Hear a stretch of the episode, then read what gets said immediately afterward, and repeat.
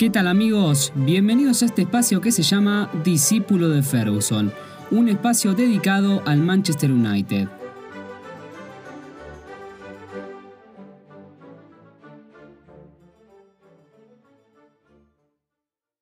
Bienvenidos Red Devils, esto es Discípulo de Ferguson, un espacio dedicado al Manchester United. Al igual que ustedes, estoy haciendo la previa del próximo partido del United, que jugamos contra el Milan por los octavos de final de la Europa League y por eso hoy quiero hacer un viaje en el tiempo. Me voy a transportar al 10 de marzo del 2010, específicamente al Old Trafford, lugar donde se disputó el último encuentro entre el United y el Milan. En esa tarde noche de miércoles, el United se enfrentaba por los octavos de final de la Champions al Milan de local. En un partido con muchos condimentos, con el regreso de David Beckham al Old Trafford, con Ronaldinho dentro de la plantilla del Milan, con un Manchester que tenía a Sir Alex Ferguson liderando el barco rojo, con un equipo que venía transitando nuevos cambios, ya sin Ronaldo, sin Carlos Tevez, pero con nuevas sociedades dentro del equipo, como las de Nani Rooney, con jugadores que estaban al máximo de su carrera como Jinsu Park, Fletcher, con la incorporación de Valencia, que fue un aporte de calidad, de velocidad, que le sirvió al equipo, con el surgimiento de nuevos talentos de la cantera como Gibson, Danny Welbeck, Tom Cleverley. Ese encuentro correspondía al partido de vuelta. En la ida el United había ganado 3 a 2 y en la vuelta terminó ganando 4 por 0 en un excelente partido contra los rosoneros. El United ese día formó con un 4-5-1 con Edwin van der Sar en el arco, línea de 4 con Gary Neville llevando la cinta de capitán, Rio Ferdinand, Nemanja Vidic y Patrice Evra. En el medio, Park Paul Scholes, Darren Fletcher y por las bandas, Toño Valencia y Nani cumpliendo la función de extremos en posición de ataque y ocupando la posición de mediocampistas en el retroceso. Y como carta de gol el incomparable Wayne Rooney. El Milan ese día jugó con un 4-3-3 con Aviati en el arco, en el fondo Abate Bonera, Thiago Silva y Jan Kulowski. En el medio Andrea Pirlo, Flamini y Ambrosini.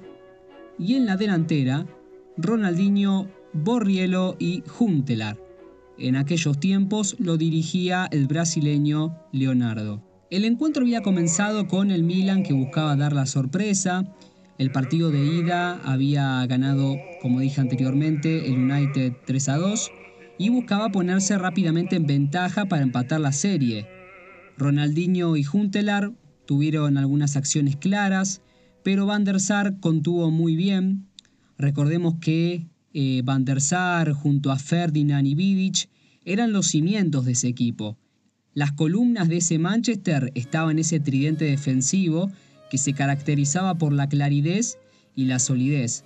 Ese también fue una de las características del modelo de juego de Ferguson, la solidez de los centrales, no la solidez defensiva, o sea, específicamente la solidez de centrales y cuando se incorpora Van der Sar terminan siendo un tridente defensivo.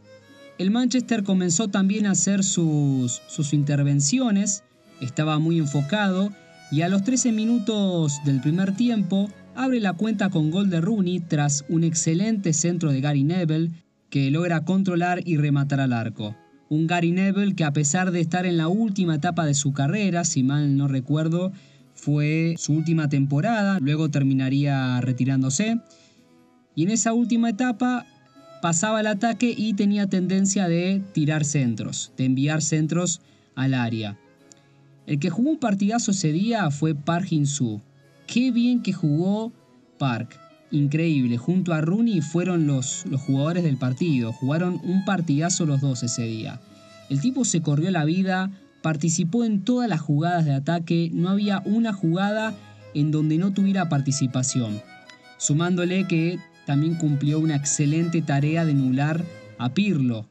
Ferguson le dio la tarea específicamente a él de molestar a Pirlo, de incomodarlo, que constantemente le esté mordiendo los talones. Y lo hizo a la perfección, la verdad 10 puntos, porque no es que le dijo anda a marcar a Flamini, o sea, le dijo anda a marcar al mejor mediocampista italiano, o sea, no le dio tampoco una tarea tan fácil. Pero logró hacerlo muy bien ya que el 95% de los pases que dio Pirlo ese día los dio todo eh, para atrás, o sea, fueron pases en donde se apoyó con la defensa, no pudo tirar pases precisos hacia adelante. Ya terminando el primer tiempo, Rooney marca el segundo gol tras un pase preciso de Nani. La sociedad Wayne Rooney Nani a partir del 2010 fue una de las mejores armas que tuvo el Manchester y que contribuyó en las campañas donde se ganaron Premiers, FA Cup y también sirvió para llegar a una cuarta final de Champions en la era Ferguson. Ya en la segunda etapa, el Milan estaba golpeado por el resultado y el United no dio tregua.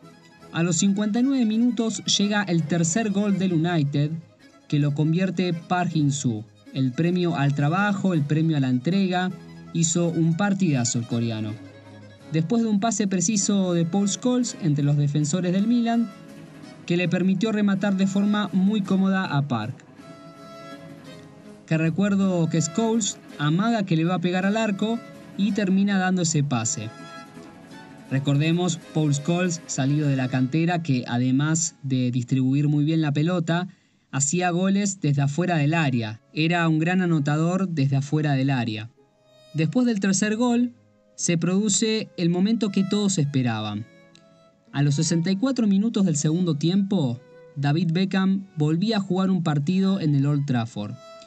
Ingresó en lugar de Abate, que fue bien recibido Beckham, la gente lo aplaudió y había hinchas que lo recibieron con carteles que decían Welcome Home David. Que bueno, tuvo algunas chances de marcar el gol, probó en algunas ocasiones desde afuera del área, pero Van der Sar respondió muy bien a esos tiros de Beckham, que mostró que todavía seguía teniendo una pegada intacta.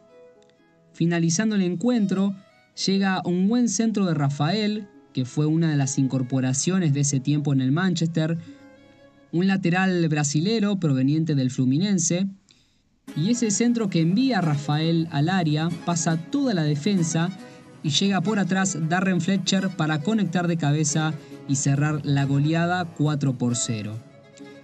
Fletcher fue un jugador que subió al primer equipo, muy joven también, creo que en el 2003, 2004 aproximadamente, lo subieron al primer equipo. Al principio le había costado adaptarse, pero supo escuchar a Ferguson, a los colaboradores y pudo asentarse en el club. Algo que lo caracterizaba a Fletcher era la atención. Era un jugador muy atento, atento a lo que hacían sus compañeros, eh, atento a las jugadas, se apoyaba mucho en el equipo. El resultado global de esa serie terminó 7 a 2 en favor del United, que terminaría pasando a los cuartos de final de la Champions de ese tiempo. Ahora, cuánta nostalgia me da repasar todo esto.